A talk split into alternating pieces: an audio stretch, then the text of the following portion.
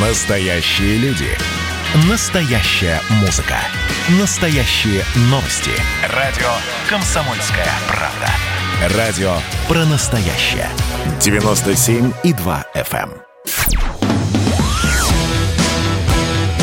«Война и мир» с Валерием Федоровым. Глава ВЦО подводит итоги дня и рассказывает о жизни во всех ее проявлениях.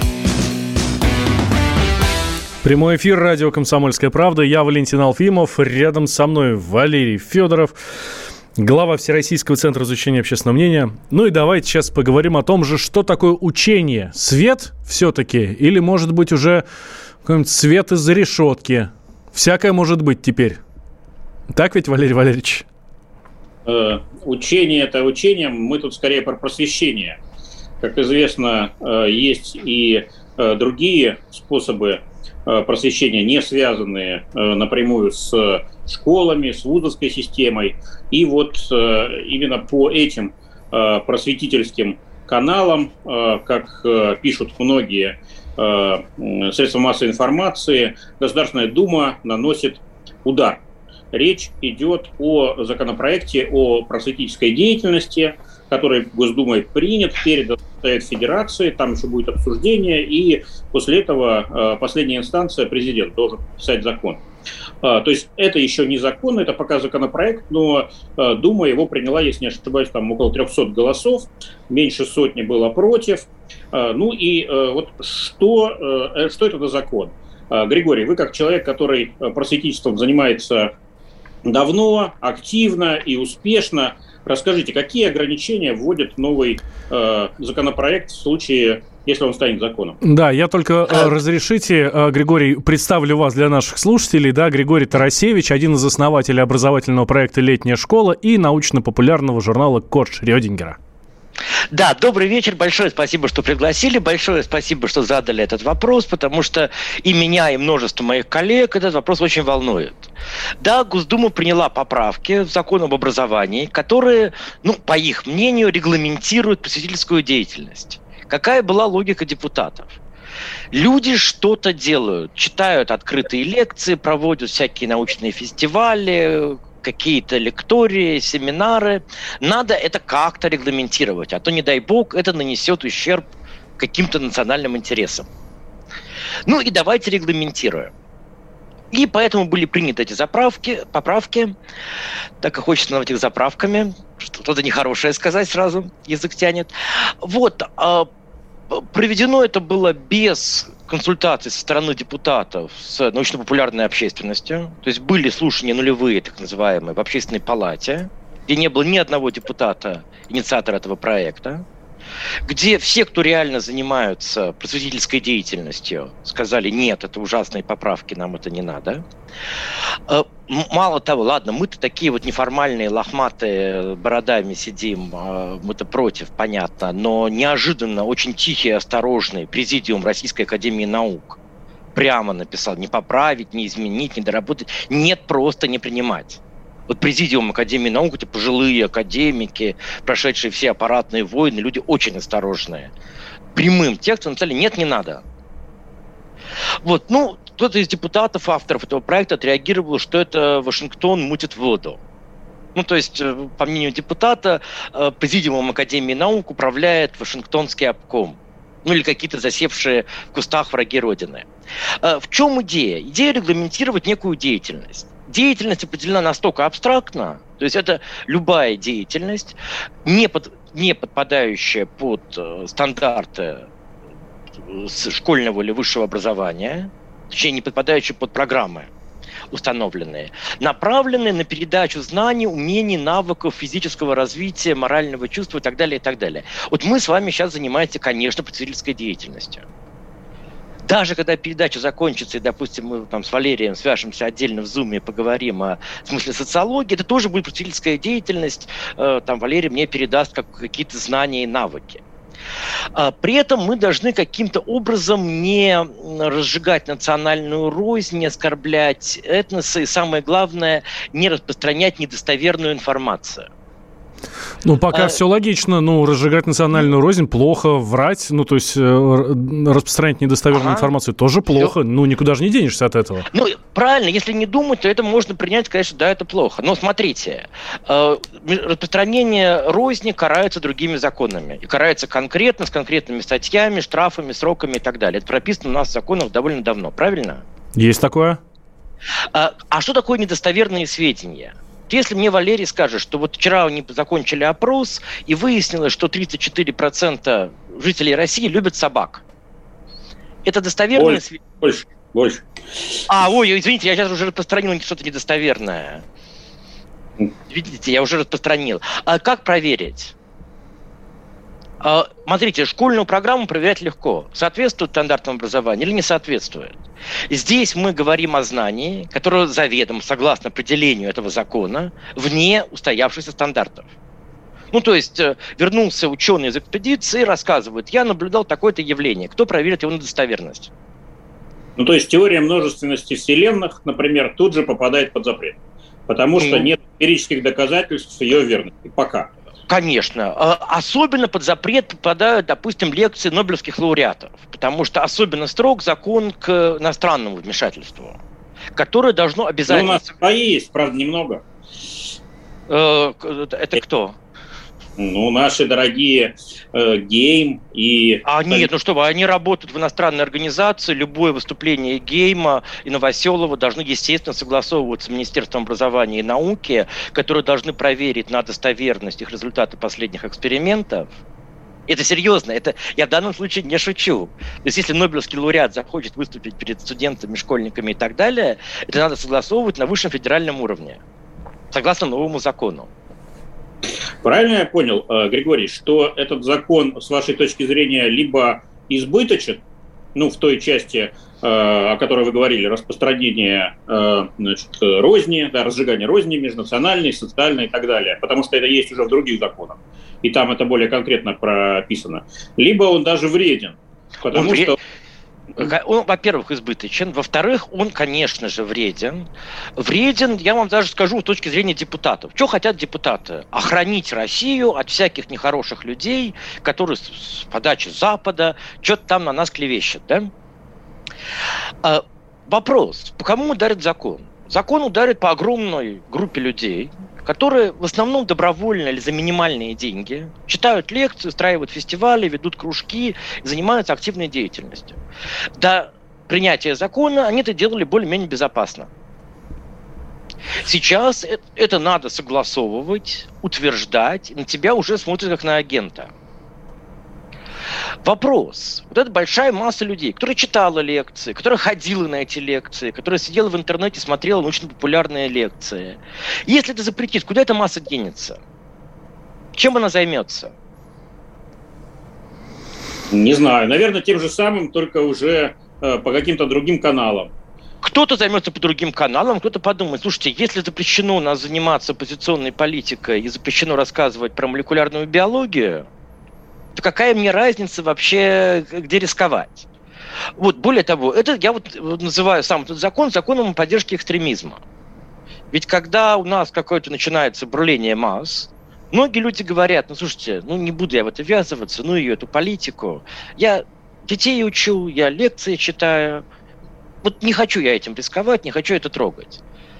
И вот я сам, когда вот были последние протесты, я написал у себя в Фейсбуке, не хочу ввязываться, у меня дел по горло.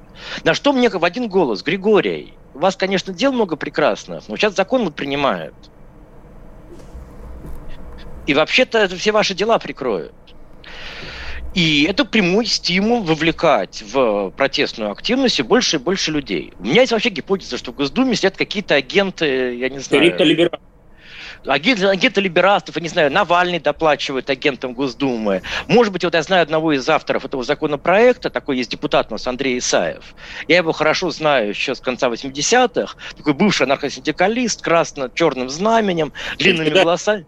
Анархосиндикалистов, Касс знаменитый. Да, да, да, да. Может быть, у Андрея проснулось вот желание революции, и он решил как-то немножко провоцировать народ, слишком спокойно живем. Давайте еще попровоцируем. Но это конспирологическая версия. Конечно, это я шучу. Она не опровержена, как мы понимаем, потому что ну, по да. определению конспирология неопровержима. Ну, а есть какая-то, может быть, не конспирологическая версия? Все-таки зачем э, это нужно? Зачем они это делают? Ну, общая охранительная тенденция. Давайте защищаться от любого влияния от любых крамольных мыслей. Вот перекроем здесь кислород, там кислород, там. И, и вот закрутим все гаечки, которые вообще есть. Вот эту гаечку закрутили, эту, эту, а вот еще гаечку вот мы увидели в углу. И, значит, депутат с гаечным ключом бежит эту гаечку перекручивать. Ну, сорвет систему рано или поздно. Ну, вот мы видели последние годы, э, как минимум несколько случаев, когда э, были попытки действительно закрутить, как вы говорите, гаечку еще больше, но не получилось. Не получилось, э, потому что достаточно организованно э, и такие большие круги, группы э, выступили против. Ну, один из примеров – это, э, значит, музейное сообщество, которое дай бог памяти, лет пять назад очень так сильно сорганизовалась и э, значит, заблокировала целый ряд инициатив со стороны Русской Православной Церкви, ну, потому что э, в прямое противоречие вошли интересы э, РПЦ и музейщиков. Понятно, да? Замечательные наши церкви, исторические памятники культуры, ну вот противоположные взгляды, что с ними делать, да, что делать с древними фресками, замазывать их, например, там, да, или сохранять и так далее. Или, и, в общем, не пошло. А, музейщики отстояли свои права, что называется, интересы. Другой пример – дело Ивана Голунова. Да, подбросили наркотики журналисту, удалось его спасти буквально за несколько дней. Сейчас тут уже не против него идет, а против тех, кто подбросил. Валерий Валерьевич, а давайте продолжим мысль сразу после перерыва. Буквально через две минуты у нас Григорий Тарасевич в гостях, один из основателей образовательного проекта «Летняя школа» и научно-популярного журнала «Код Шрёдингера».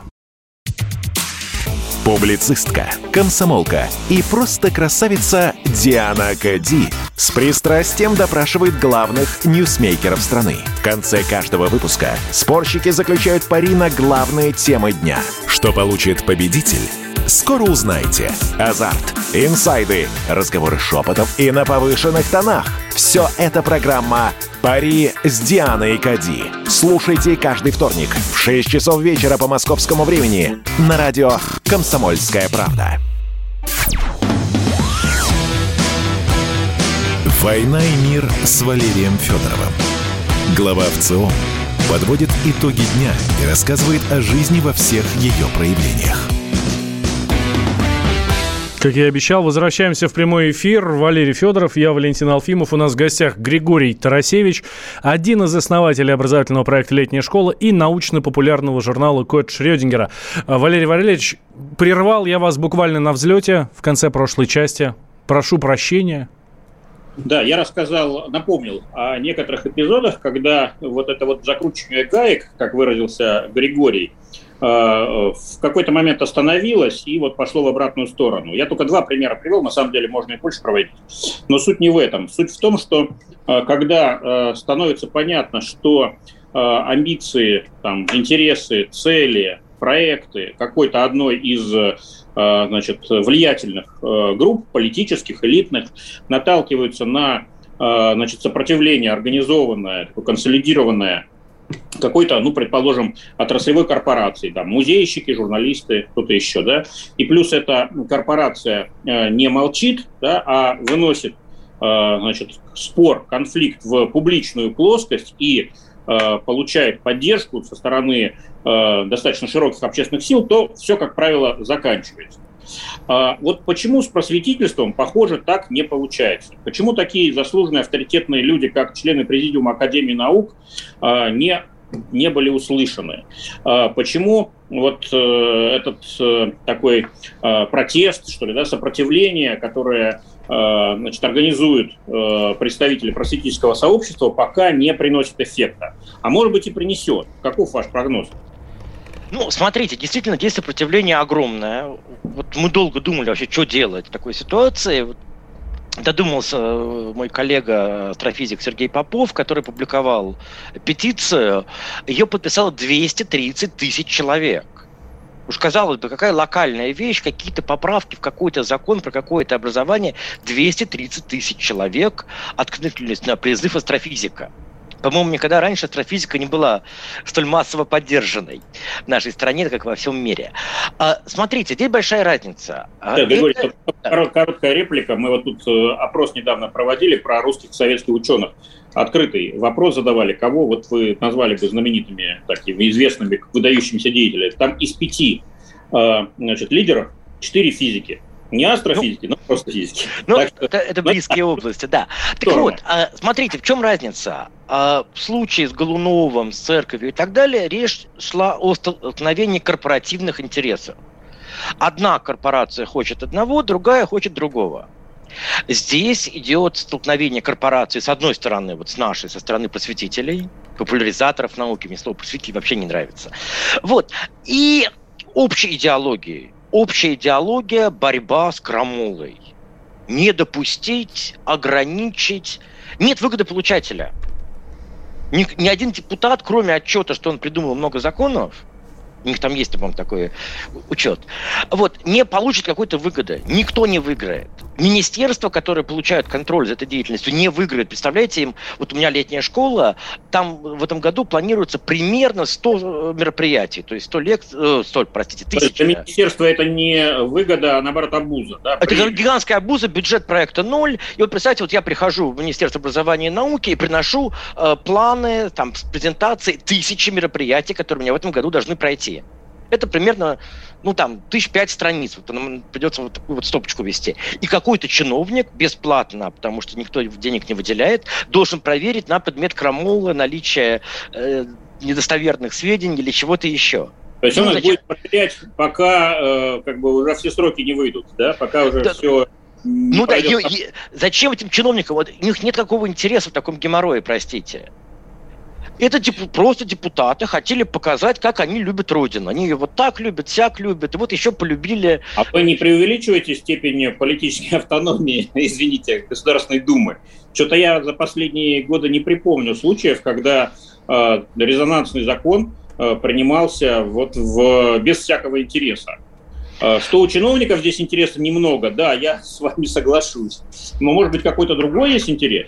Ну, может быть, это силовики, я не знаю. Может быть, у силовиков есть желание взять под контроль и вот эту непонятную активность. Вот они знают, что есть люди, которые собираются говорить про черные дыры, но иногда говорят про авторитарные режимы, и надо бы вот этих вот странных людей взять, э, как-то вот прижать к ногтю, чтобы они подконтрольно говорили. Может.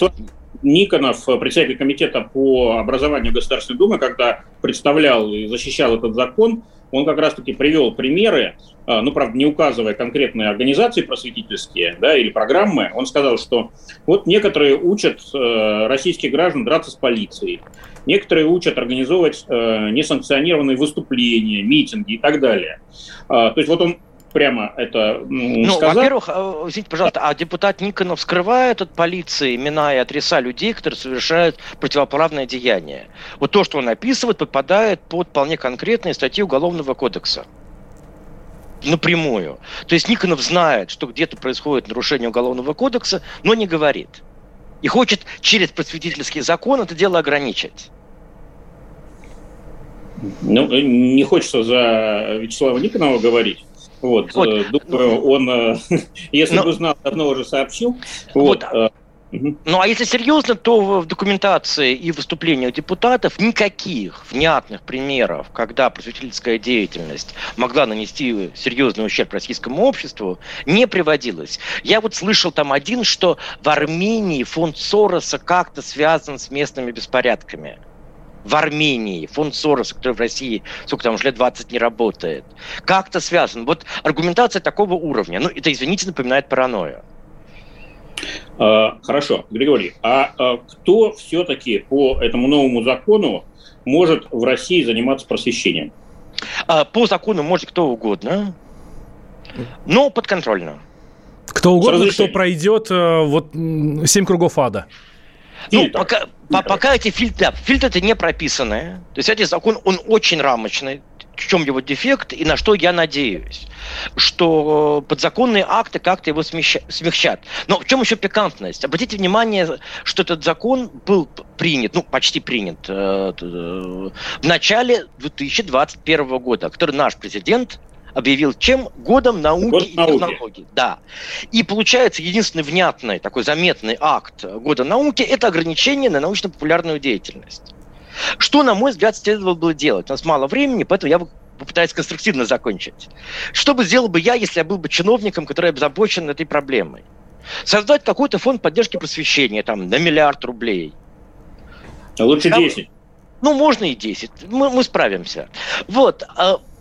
И дальше нормально выдавать под экспертную э, оценку гранты тем свидетельским организациям, которые, по их мнению, качественно работают, ну и не давать тем, кто не работает некачественно. Эта операция в свое время была с фондом президентских грантов проделана.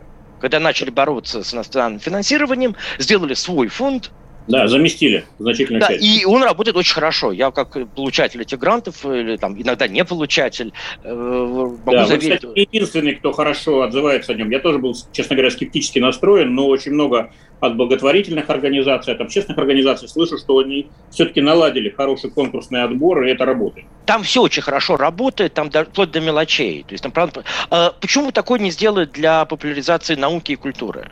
Вместо этого закона принцип айкидо, да, то есть вместо того, чтобы ухудшить, сломать, наоборот, использовать ситуацию для того, чтобы ее перевернуть к лучшему. Ну, я надеюсь, что у депутатов нет идеи сломать вообще просвещение. Если есть, пускай они скажут прямо, вот хотим сломать, хотим, чтобы был только у нас ОМОНовцев в стране, ну и немножко рабочих, чтобы им там дубинки чинили. В общем, вся надежда на подзаконные акты и на разум чиновников администрации президента, которые поймут, что в год э, российской науки нужно все-таки э, усиливать популяризацию науки, опять-таки, а, а не уничтожать ее. Ну и надежда на то, что Владимир Владимирович просто не подпишет этот закон. Да, такая надежда, безусловно, сохраняется. В год российской науки, еще раз. Да. А, ну и есть еще надежда, напомню, нашего классика, да, что жесткость российских законов компенсируется необязательностью их исполнения.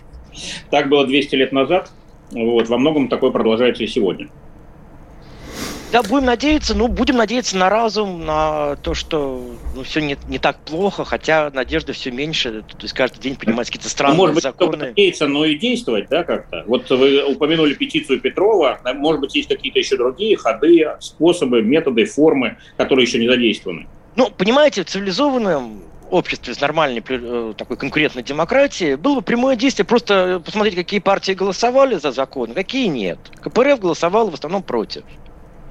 Ну и в нормальной стране, где вопрос затрагивает большое количество граждан, на следующих выборах, они у нас, кстати, скоро, Люди просто не голосуют за ту партию, которая принимает плохие законы, а голосуют за ту партию, которая... То есть вы не, не закрываете для себя и, пу, и путь политической активности, благо выборов... А, ну, смотрите, я, я для себя его закрывал вообще последние годы постоянно.